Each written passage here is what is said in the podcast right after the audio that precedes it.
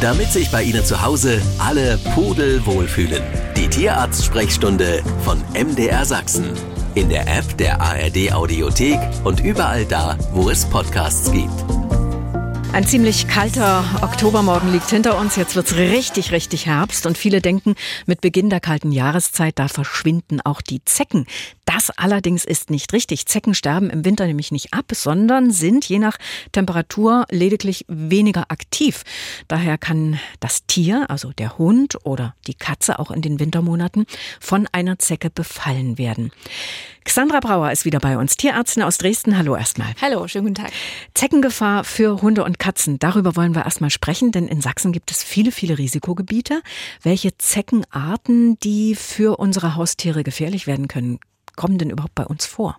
Ja, also ganz, ganz, ganz weit verbreitet ist natürlich dieser Holzbock, also der gemeine Holzbock. Den, mhm. den betrifft den Hund, Katze, aber auch den Menschen. Dann gibt's auch ähm, so eine Auerwaldzecke, die kommt jetzt nicht so oft vor wie der Holzbock, aber auch ähm, zu sehen. Es gibt auch eine Hundezecke, Igelzecke, Taubenzecken. Also gibt es verschiedene, aber der Holzbock ist wirklich sehr präsent. Mhm. Warum sind denn Zeckenstiche auch für Tiere gefährlich? An sich ist der Stich jetzt nicht das Gefährliche an sich, also außer natürlich, wenn die Wunde sich irgendwie infiziert und dann so ein Problem wird, aber die Übertragung von Erregern und dann die dazugehörigen Erkrankungen sind das Problem. Also es gibt verschiedene Bakterien, die übertragen werden, wie Borreliose kennt man ja auch bei Menschen. Mhm. So mit Gelenkentzündung geht es einher. Auch die Anaplasmose ist auch ein Bakterium, das macht auch nicht so schöne Sachen. Also Blutung in verschiedenen Organen kann mal dazu kommen aber auch solche Babesien, das sind so Einzeller, die äh, sind auch bei Hunden mit so Fieber und Blutarmut einhergehen, das sind auch nicht mhm. so schöne Sachen. Also wirklich viele Erkrankungen, die Therapie bedürfen auch harter Therapie und auch wirklich lebensgefährlich sein mhm. können. Diese Woche kam die Meldung aus dem sächsischen Gesundheitsministerium, dass die Zahl der an FSME Erkrankten im Freistaat zugenommen hat. Ähm, FSME, diese Frühsommer-Meningo Enzephalitis, also Hirnhautentzündung. Wie sieht denn das bei Katzen und Hunden aus? Können die da auch betroffen sein? Also die können auch davon betroffen sein. Also die Übertragung kann auch stattfinden, aber ist natürlich viel, viel seltener als beim Menschen, bei den Hunden. Also gibt es wirklich Einzelfälle, die beschrieben sind. Die können auch natürlich so Symptome entwickeln, die so ein bisschen neurologisch sein können, also sowas wie Lähmungen, Krämpfe oder auch Übererregbarkeiten können zu sehen sein. Aber es ist wirklich seltener als jetzt wie bei Menschen. Mhm. Ähm, wie, jetzt habe ich schon gesagt, also selbst der Winter, die kalte Jahreszeit mhm. schützt nicht vor Zeckenbissen. Genau. Ja. Ne? Äh, wie schütze ich denn mein Tier am besten? Ja, am besten natürlich immer vorbeugen ist besser als ähm, dann das böse Erwachen zu haben. Also an sich, wenn man ein Tier hat, was ins Freie kommen kann, dann wäre ein Antiparasitikum wirklich sehr wichtig, also ein Halsband oder Tabletten oder Spot-ons, die man dann anwendet, die haben eine Wirkungsdauer von mehreren Wochen oder auch Monaten. Also das mhm. würde ich wirklich anraten.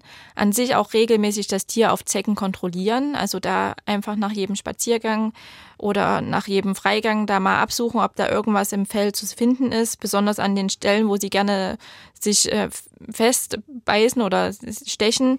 Das sind so dünne, gut durchblutete Hautstellen, also so Achsel, Leistengegend oder auch äh, mal an den, am Kopf, an den Ohren, da immer mal schauen. Und es ist wirklich wichtig, je kürzer die halt saugen, desto geringer ist die Wahrscheinlichkeit, dass die sich infizieren mit diesen Erregern. Also da kommt es wirklich auf so ein paar Stunden drauf an. Hm. Ähm, stimmt es eigentlich, dass für Katzen Wirkstoffe, die für den Hund bestimmt sind, auch lebensgefährlich für ja, Katzen genau, genau. Also ganz, ganz wichtig, wenn man gerade einen Haushalt hat, wo beide vorhanden sind, da darauf achten, dass man da nichts vertauscht. Oder am besten wirklich ein anderes Präparat nehmen, also welches, was Permetrin enthält, da nochmal drauf schauen, dass lieber nicht nicht im Haushalt haben, wenn man eine Katze hat, weil mhm. das wirklich gefährlich sein kann. Die vertragen das einfach nicht. Da fehlt das Enzym, das abzubauen, diesen Wirkstoff. Und da können die wirklich ähm, sehr schwere ähm, Vergiftungserscheinungen entwickeln und auch wirklich lebensbedrohliche Sachen ähm, ja auch entwickeln. Mhm. Wenn ich jetzt das Tier untersucht habe, eine Zecke entdeckt habe, mhm. wie entferne ich die? Ja, also am besten nicht mit den Fingern, bloßen Fingern irgendwie einfach so ziehen, da kann manchmal der Kopf drinne bleiben. Mhm. Also wirklich eine Zeckenhaken, Zeckenzange nehmen und dann so nah wie möglich an der Haut da die Zecke erfassen und dann durch sanftes Drehen, so leichtes Ziehen, dann die lösen. Mhm. Aber immer vorsichtig natürlich. Die Tierarztsprechstunde beim Sachsenradio mit Xandra Brauer und da kam eine Mail aus Chemnitz mit der Frage, ob das Wurmmittel Profender nach Verwendungsablauf noch angewandt werden kann bei Katzen und wie lange noch bei ungeöffneter Tube. Ja, also natürlich schwierig. Ich würde zur Sicherheit es nicht mehr geben. Also das Medikament kann wirklich noch in Ordnung sein. Da sage ich erstmal nichts dagegen. Aber der Hersteller hat das ja angegeben und der Hersteller garantiert bis zu dem Datum die Haltbarkeit und Wirkung vor allen Dingen. Mhm. Es kann halt sein, dass das Medikament die Wirksamkeit einfach da verringert ist und äh, wir da gar nicht mehr den Effekt haben. Und dann ist natürlich die Frage, wer übernimmt die Verantwortung dafür. Also ich würde es einfach nicht mehr anwenden und ein neues Medikament holen. Mhm. Aus Ringenhain kam diese Mail von Elisabeth. Sie schreibt, dass sie einen ganz jungen Kanarienvogel besitzt und sie hätte kürzlich gelesen, dass äh, diese Vögel eine Winterpause mit Grünfutter bekommen sollen. Also nur einmal pro Woche Apfelsalat oder Gurke. Bis jetzt hat sie das ganze Jahr täglich Gemüse und Obst angeboten, was auch gut angekommen ist. Und äh, ihre Frage ist jetzt, wäre der einmal wöchentliche Verzehr wirklich ratsamer? Ich glaube schon, dass es gut angekommen ist, ganzjährig da Leckereien zu bekommen. Mhm. Man empfiehlt es schon nach der artgerechten Haltung von so Kanarienvögeln, dass schon an der, an der Wildnis anzupassen. Und da ist natürlich ein jahreszeitliches äh, Futterangebot was unterschiedlich ist. Also im Winter haben wir natürlich nicht so vielseitig abwechslungsreiche äh, Nahrung wie im Sommer. Und deswegen ist im Winter da schon eher die Körnerfutterung angesagt. Und man sollte das äh, Grünfutter und die Leckereien da wirklich auf einmal wöchentlich limitieren, dass man da einfach der, dem Tier so ein bisschen den Jahreskreislauf ermöglichen kann. Ja. Also einfach, dass an der Natur angelehnt ist. Mhm, alles klar. Und wir wir gehen mal ans Telefon. Hallo, guten Tag. Ja, guten Tag. Hier ist die Frau Walter. Mhm. Ich habe eine vier Jahre alte Tibet-Terrier-Hündin. Die ist ein bisschen sehr mäglich. Früh bekommt sie immer Trockenfutter mit ein bisschen Wurst und abends Nassfutter. Das mhm. Trockenfutter früh, das frisst sie so gut wie gar nicht. Und pickt sie sich die Wurst raus und lässt das Trockenfutter drin. Und das mische ich dann abends unter das Nassfutter. Jetzt habe ich aber Bedenken, dass das nicht gut ist für sie bin ich etwas unsicher, wie ich das mache, ob ich ihr früh und abends Nassfutter gebe und das Trockenfutter ganz weglasse. Da bin ich etwas ratlos. Mhm. Also die Frage unterm Strich ist, wenn ich das jetzt richtig verstanden habe, brauchen Hunde unbedingt Trockenfutter? Nein, brauchen sie nicht. Also es reicht denen, wenn sie Nassfutter auch nur bekommen. Also sie kann gerne früh und abends Nassfutter bekommen. Oder sie mischt es, wie sie es auch abends macht, einfach mit drunter. Aber die Wurst rauszupicken ist schon mal eine gute Methode von dem Hund. Finde ich auch. Ja, ist sehr schlau. Aber es ist kein Problem, da auch nur Nassfutter zu geben. Alles klar. Hannelore aus Losa schreibt, braucht mein Hund im Winter einen Mantel? Also die Frage ist sehr berechtigt bei den Temperaturen, die heute früh schon geherrscht haben hier bei uns in Sachsen. Äh, sie schreibt, ich habe den Eindruck, dass meine Hündin manchmal beim Spaziergang friert. Sie läuft äh, manchmal recht steif und zittert sogar ab und zu.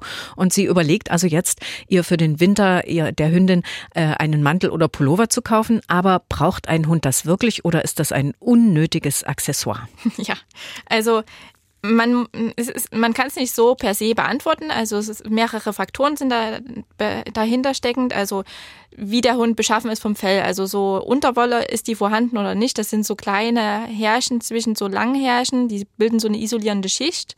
Und wenn der Hund davon nicht viel hat, dann friert er natürlich auch schneller. Mhm. Also gerade die kurzrassigen Hunde, so wie Labrador, Rhodesian Witchback, die haben einfach nicht viel Unterwolle. Da ist es nicht schlimm, wenn die mal einen Mantel tragen. Das hilft ihnen bestimmt. Oder auch mal so ältere oder kranke Hunde, die haben einfach nicht die Kapazität, da Temperaturregulation zu betreiben. Also da schon mal einen Mantel gerne anziehen. Mhm. Aber es ist auch wie bei uns Menschen, natürlich gibt es da individuelle Unterschiede. Also eine Frostbeule gibt es auch bei den Hunden.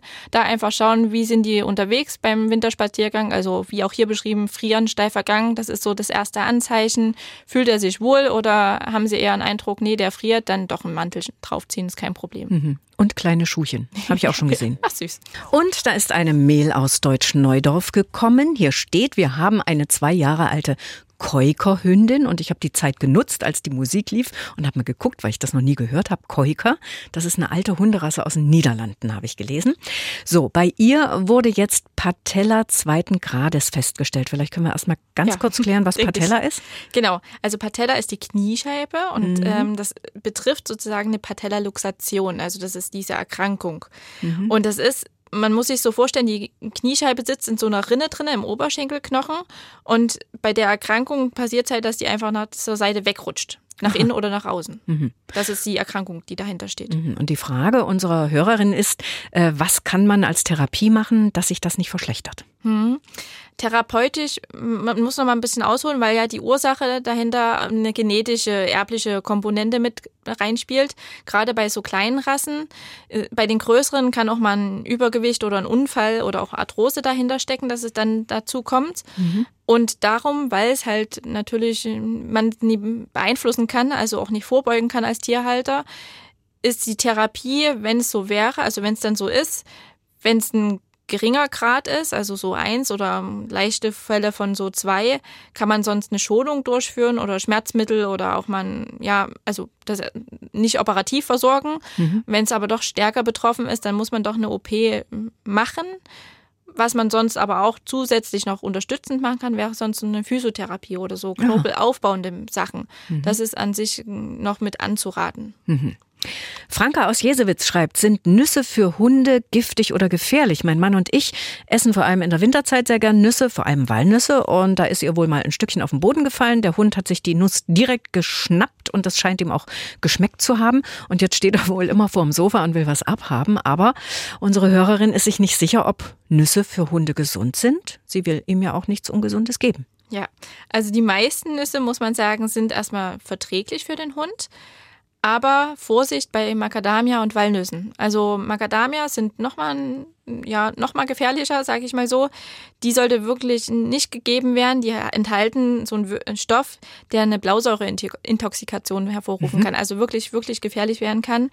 Und deswegen reichen da auch schon so drei bis vier Nüsse bei so einem mittelgroßen Hund aus, um da Symptome hervorzurufen. Also da Vorsicht geboten. Und bei Walnüssen, da ja, kann man die reifen Nüsse geben, also die Schalen oder die unreifen Nüsse nicht geben, weil die enthalten mal so Pilzarten, die so ein, so ein Nervengift äh, hervorrufen können bei dem Hund. Mhm. Aber also man kann sie geben, aber ich würde sie einfach trotzdem nicht geben aus Sicherheit, weil reif, unreif, ja, die Unterscheidung ist vielleicht dann das schwierig. Ja. Also einfach weglassen. Was man mal geben könnte, wäre sowas wie Haselnüsse oder Mandeln. Aber auch da Vorsicht, weil fettreich ja, viele Proteine, geht auf die Figur. Also das alles in Maßen. Mhm, alles klar.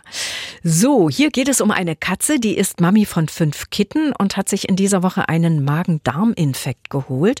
Die Tierärzte haben das Medikament Synolox verschrieben, äh, haben jedoch nichts zum Stillen erwähnt. Und die Frage ist nun, die Kitten sind äh, fünf Wochen alt, äh, fressen auch schon Nassfutter, aber möchten gern natürlich immer noch an der Mami ein bisschen rumtrinken. Würde das Medikament Medikament, also dieses Synolox, den Kitten irgendwie schaden?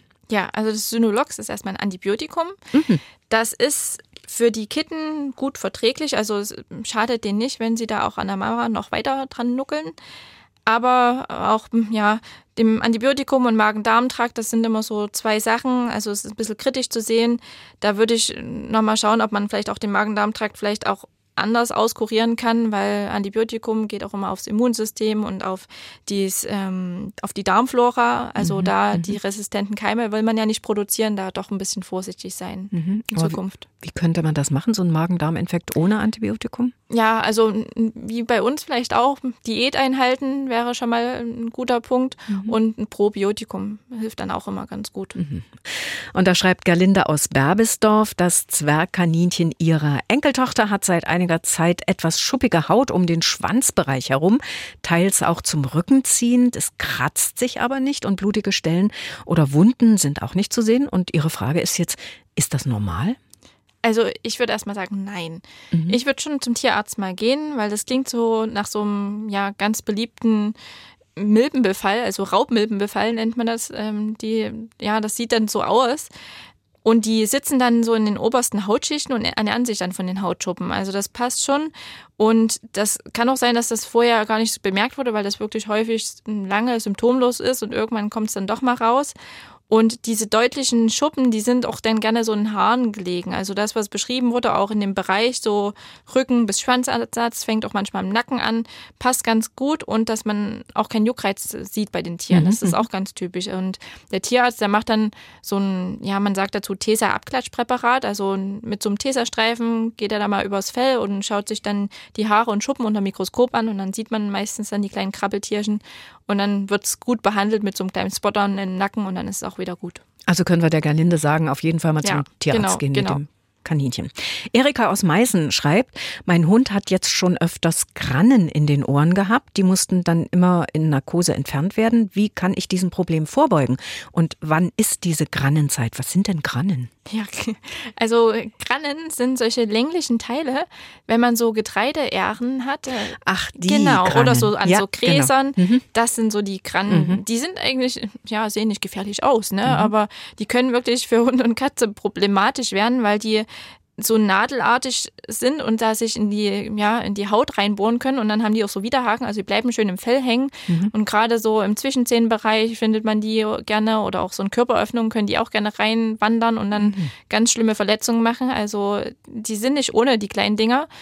Und ähm, die sind ja ganz häufig so Juli, August, im Sommer ist so die Krannenzeit. Da ja, ist bei uns täglich da jemand da mit, ich habe eine Kranne bei meinem Hund gesehen oder mhm. ich denke, Ach, die kriegt man auch gar nicht selber raus mit der Pinzette nee, oder ja, so. wenn sie irgendwo in, im Ohr drinne sitzen und der Hund nur schüttelt oder im Zwischenzehenbereich, dann wirklich, in, also die sind dann wirklich im Gewebe drinne. Also Aha. man sieht dann meistens so eine Öffnung und dann muss man dann doch auf Suche gehen. Also mhm, mhm. das ist wirklich nicht ohne und da kann man nur regelmäßig nach jedem Spaziergang absuchen oder wenn es langhaarige Tiere sind, so im Zwischenzehenbereich mal die Haare vielleicht kürzen in, in der Zeit. Mhm. Also das wäre so mein Rat dann in dem Sinne. Hm, alles klar. Und das war es auch schon wieder für heute. Das nächste Mal sehen und hören wir uns in 14 Tagen wieder, kurz nach 11 am Mittwoch. Danke, Xandra Brauer. Das war die Tierarzt-Sprechstunde von MDR Sachsen. Wenn Sie auf der Suche nach dem grünen Daumen sind, hören Sie doch auch mal in unsere Gartensprechstunde rein. In der App der ARD Audiothek.